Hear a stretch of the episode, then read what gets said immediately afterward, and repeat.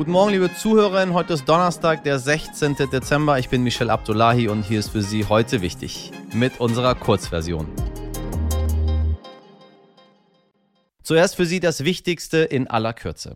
Der Innenausschuss des Bundestages hat abgelehnt, und zwar Martin Hess, den von der AfD-Fraktion nominierten Vorsitzenden. Der Vorsitz durch die AfD hatte schon vor der Nominierung für Kritik gesorgt, weil der Innenausschuss sich neben der inneren Sicherheit auch mit Themen wie Einwanderung und Asyl beschäftigt. Themen, die man der AfD eher nicht überlassen möchte. Das Berliner Gericht hat entschieden, im Tiergartenprozess soll der Mord an einem Georgier mit tschetschenischer Abstammung im Auftrag von staatlichen Stellen in Russland erfolgt sein. Außenministerin Annalena Baerbock reagierte schnell und erklärte zwei Mitarbeiter der russischen Botschaft zu sogenannten unerwünschten Personen, was quasi einer Ausweisung gleichkommt. Bundeskanzler Olaf Scholz hat gesprochen in seiner ersten Regierungserklärung vor dem Bundestag. Er skizzierte die Pläne der Ampelregierung und kündigte nichts anderes an als die, Zitat, größte Transformation unserer Industrie und Ökonomie seit mindestens 100 Jahren. Oha, sind wir mal gespannt, Herr Scholz.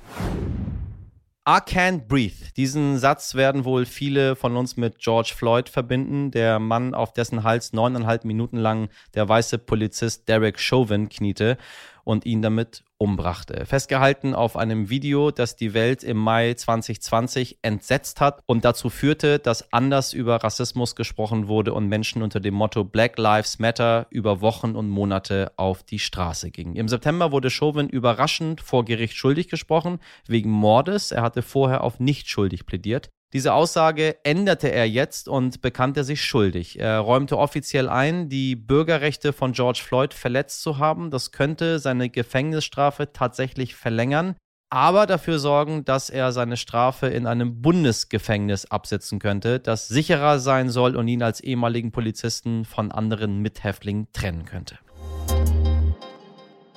Hass und Hetze im Internet sollten wir alle ernster nehmen und uns öfter aktiv dagegen stellen, denn aus sinnlosen Drohungen in sozialen Medien kann auch bitterer Ernst werden. Auf Netzwerken wie Telegram kann sich eine kleine Minderheit von, entschuldigen Sie bitte, aggressiven, gewaltbereiten und staatszersetzenden SchwurblerInnen sammeln und bisher weitestgehend ohne Konsequenzen ihren Quatsch verbreiten.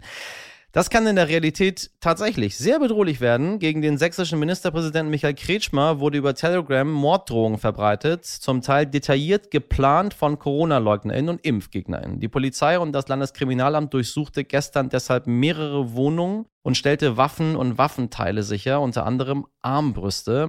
Meine Kollegin Josephine Kahnt weiß mehr. Um wen genau handelt es sich bei diesen Verdächtigen und welche Vorwürfe stehen im Raum? Es handelt sich um sechs Tatverdächtige, darunter auch eine Frau, und die haben sich in einer Telegram-Gruppe zusammengefunden, in der Telegram-Gruppe Dresden Offline-Vernetzung und dort ganz offen darüber gesprochen, dass man den sächsischen Ministerpräsidenten Michael Kretschmer umbringen möchte. Man hat dort auch konkret über Waffen gesprochen, wie man sie bekommt und aber eben auch welche man schon besitzt. Und das Ganze nicht nur digital, sondern auch bei Treffen richtig in der Öffentlichkeit. Wir wissen auch über einen dieser sechs Tatverdächtigen, dass er hier in Dresden ein stadtbekannter Neonazi ist und dass er sich in der Vergangenheit auch ganz öffentlich auf Querdenker-Demonstrationen geäußert hat. Es liegt nahe, dass auch die anderen Tatverdächtigen ähm, ebenfalls der Querdenker-Szene zuzuordnen sind und allesamt Impfgegner sind. Sag mal, wie sind die Behörden auf die Gruppe aufmerksam geworden? Die Behörden sind darauf aufmerksam geworden, dank der Kollegen vom CDF. Für das Magazin Frontal 21 gab es eine Recherche und dort ist man eben auf diese Telegram-Gruppe aufmerksam geworden, ist auf die Morddrohungen gegen den sächsischen Ministerpräsidenten aufmerksam geworden. Und dann hat sich daraufhin eine äh, Sonderkommission Rechtsextremismus gebildet. Es waren 140 Beamte daran beteiligt, heute diese Razzia durchführen zu können. Man hat jetzt knapp eine Woche für die Ermittlungen gebraucht und konnte heute sozusagen den Erfolg vermelden, dass man Gebäude durchsucht hat und dass man auch Tatverdächtige vernommen hat.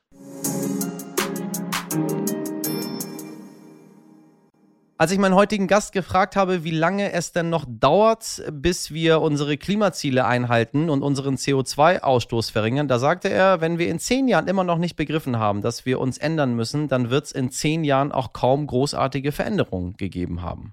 Hm. Ja, liebe Zuhörerinnen, was der wissenschaftliche Direktor am Institut für Zukunftsstudien und Technologiebewertung, Professor Stefan Rammler, hier sagt, ist eigentlich ganz banal. Und doch ein so wichtiger Gedanke. Denn die da oben, also die Politik, kann alleine nichts ausrichten.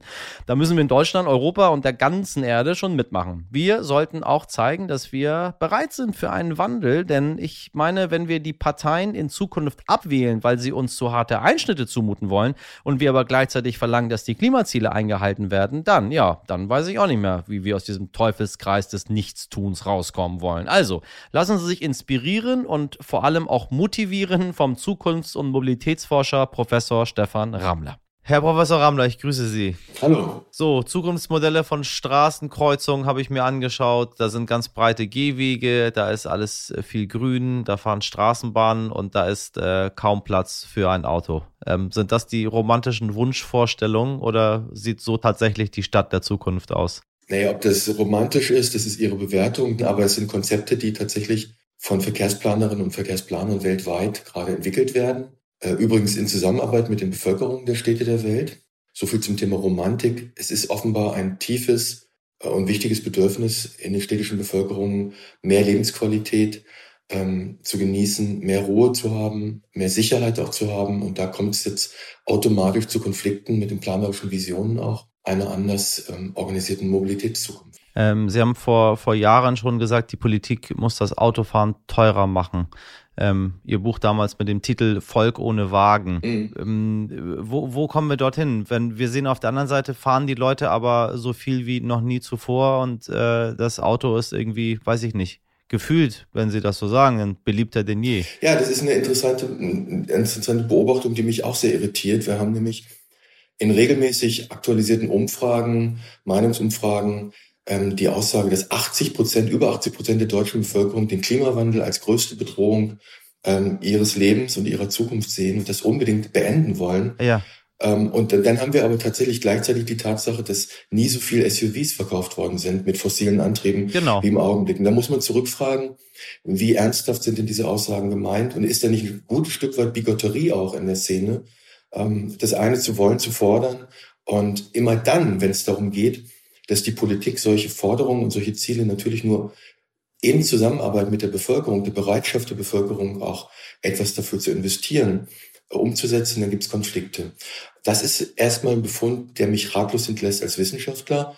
Und die Politik hat natürlich genau Angst vor dieser Art von Bigotterie, dass die Leute sagen, wir wollen aber, dass ihr das Klimaproblem löst. Wir wollen aber, dass sich für uns in Gottes Namen überhaupt nichts ändert. Und aus rein wissenschaftlicher Perspektive muss man einfach sagen, das ist ähnlich bei der Corona-Pandemie.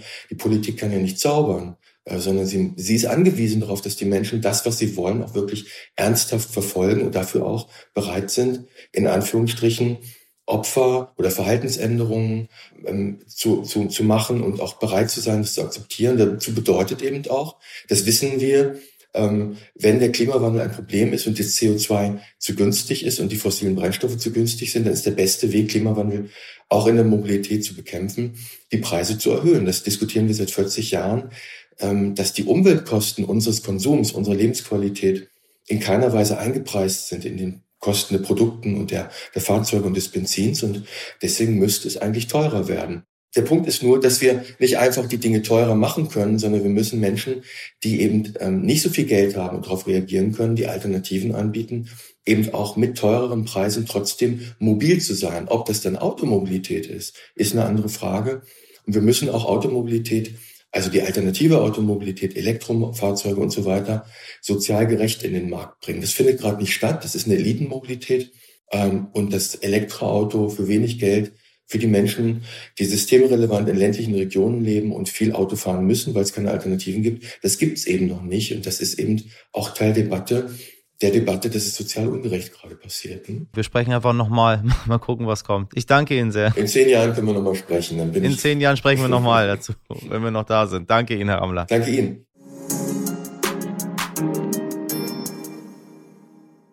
So, Schicht im Schacht, falls Sie noch nicht genug von mir und meinen Tipps haben, abonnieren Sie uns, empfehlen Sie uns weiter und schreiben Sie uns gerne jederzeit an heute wichtig stern.de mit dem, was Ihnen wichtig ist.